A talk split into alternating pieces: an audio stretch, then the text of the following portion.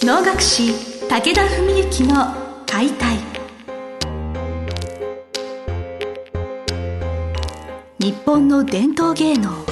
能楽。それはユネスコ無形文化遺産にも登録された我が国を代表する舞台芸術。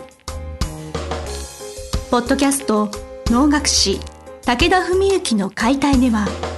関税流して方として数多くの対局を演じてきた能楽師武田文幸が600年以上の歴史を持つ能楽を優しく解説。能楽師として自らの経験とその思いを語ります。今週も始まりました花をつかむ心を広げるお能を通して今を語る武田文幸の解体。司会進行の小菅圭一です。文幸先生本日もよろしくお願いします。よろしくお願いします。本日はリスナーの皆様へ文幸先生からちょっと大切なお話があるということでちょっとよろしくお願いいたします。はいお願いします。あのそんなに、はい、あの神妙にならないでいただいてというか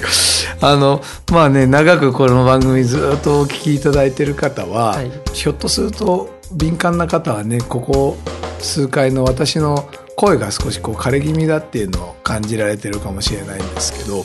まあ、実はねゴールデンウィーク明けに生体ポリープが発見されてしまいましてですねでまあちょっといろいろ経過はあるんですけど、まあ、そういう中でちょっと療養ということも含めて、まあ、今回でちょっと一回、えー、今回を一つの区切りに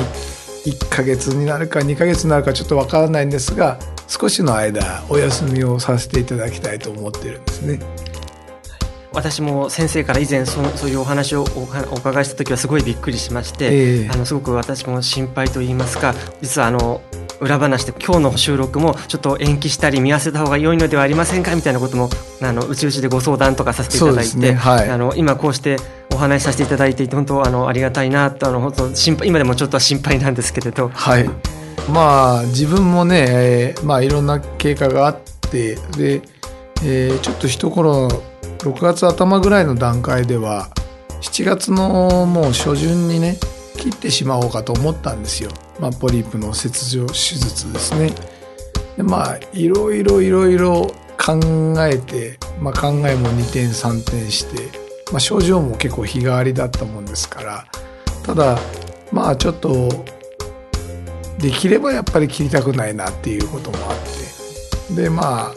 考えた結果7月の半ばにですね少しこう静養療養期間を設けて切ったつもりになって、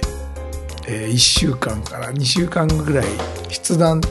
の期間を設けてですねもう一切喋らない、えー、もうそのためにもうホワイトボードとマジックも購入済みなんですけど まあそういう期間をちょっと設けてそれで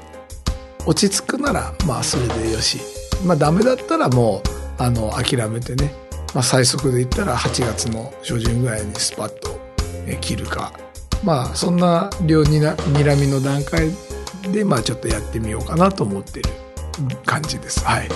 前々回にあの、法の会容器費のお話をお伺いした時も、えー、あの私この話はおしなかったんですけれどあえて、はい、あのやはり出談の期間を経てやはりそういう大きな舞台を終えられてやはり今日になりを迎えますとやっぱり喉の調子の経過みたいなものも変わってきますか？そうですね。あの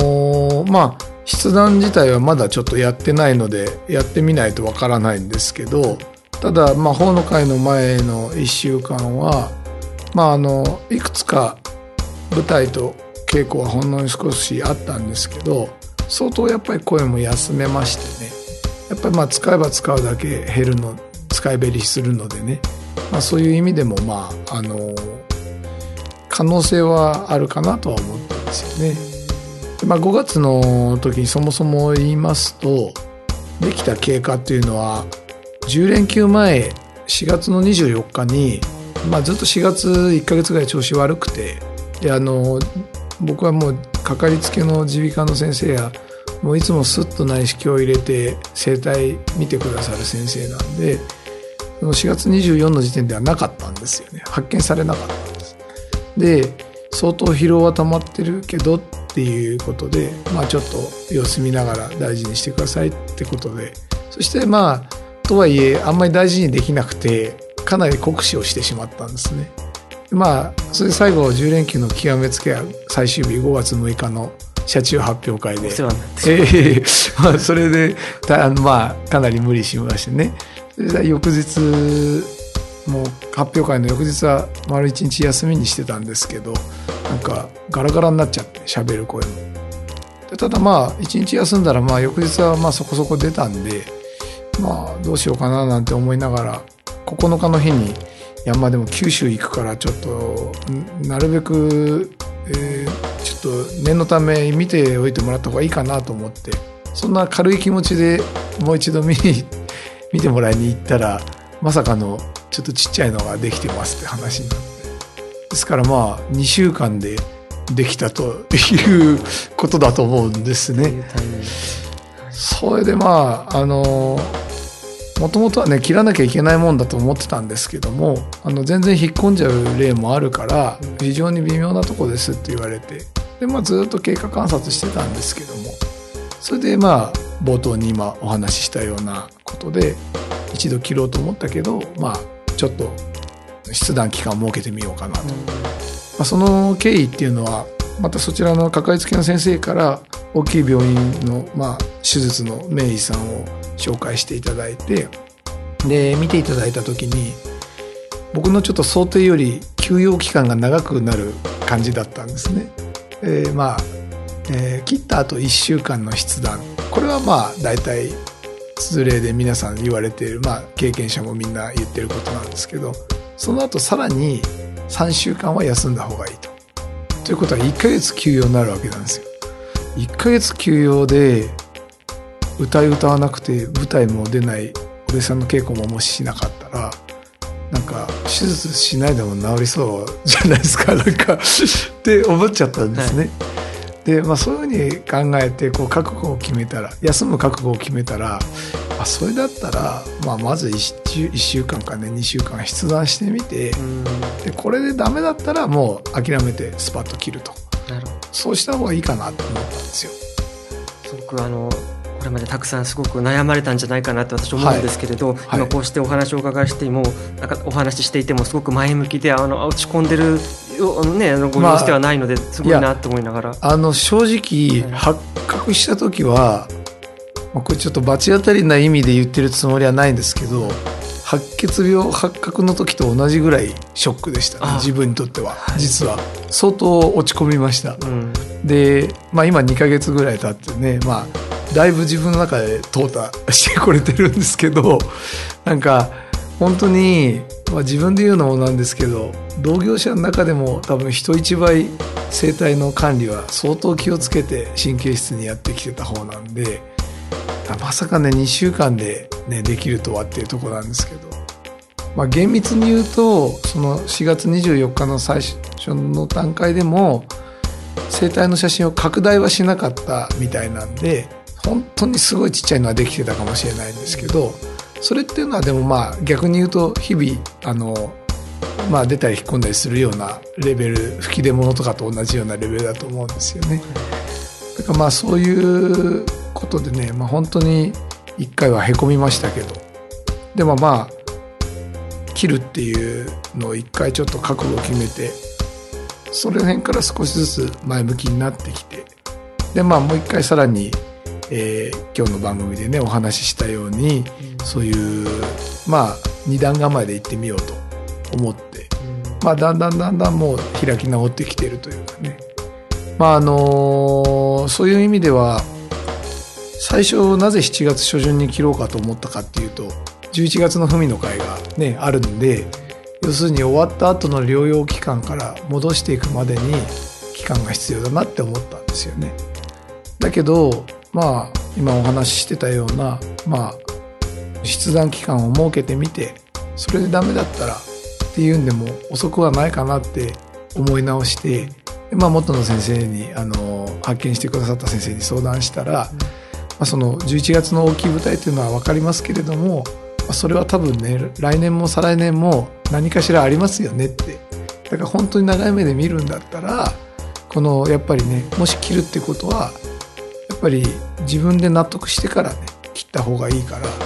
だからそんな1週間2週間とかね1ヶ月焦って切らないでもいいんじゃないですか。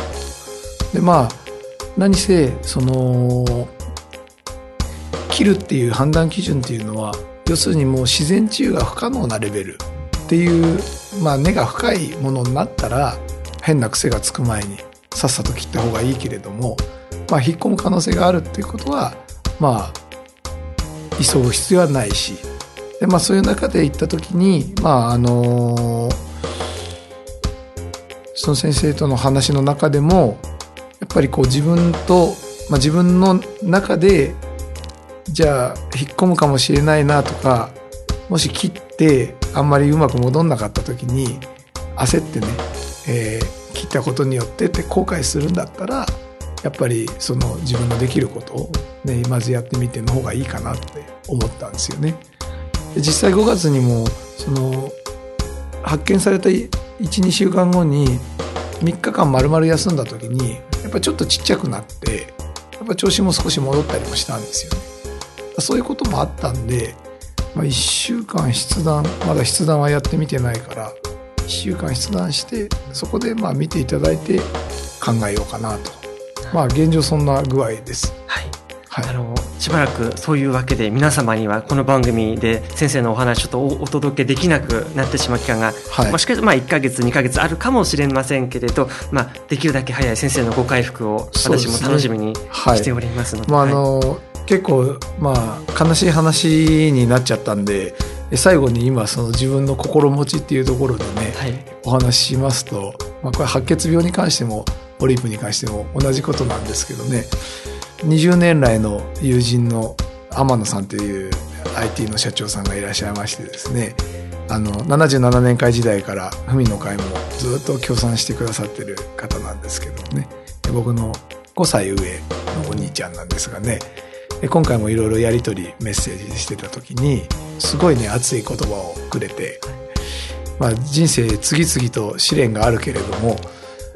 命ある限り全てかすり傷だねっていうね非常に熱い言葉をくれてまあ家内とねそれを見てあまたひでちゃんあひでちゃんって言ってるんですけどね、はい、ひでちゃんの熱い名言が出たねって言ってでも本当にその通りだと思ってね、まあ、だからまあともかく前向きにね過ごして、まあ、次の多分放送の時には切るか切らないか方向が出てると思いますんで、はい、まあ、なるべく早くあの再開できるようにと思ってますけども。はい私はその試練を乗り越えて文幸先生はこれまでたくさんスケールが大きくなってきたと思うのでまたスケールが大きくなる先生をすごく楽しみにありがとうございます、はい、そういうわけでもしかしたらしばらくお休み期間いただきますけれどまた番組間違いなく再開いたしますので皆様しばらくどうぞお待ちください、はい、先生本日はどうもありがとうございました。ありがとうございました。本日の番組はいかがでしたか？番組では武田文幸への質問を受け付けております。ウェブ検索で武田文幸と入力し、検索結果に出てくるオフィシャルウェブサイトにアクセス。その中のポッドキャストのバナーから質問フォームにご入力ください。ぜひ遊びに来てくださいね。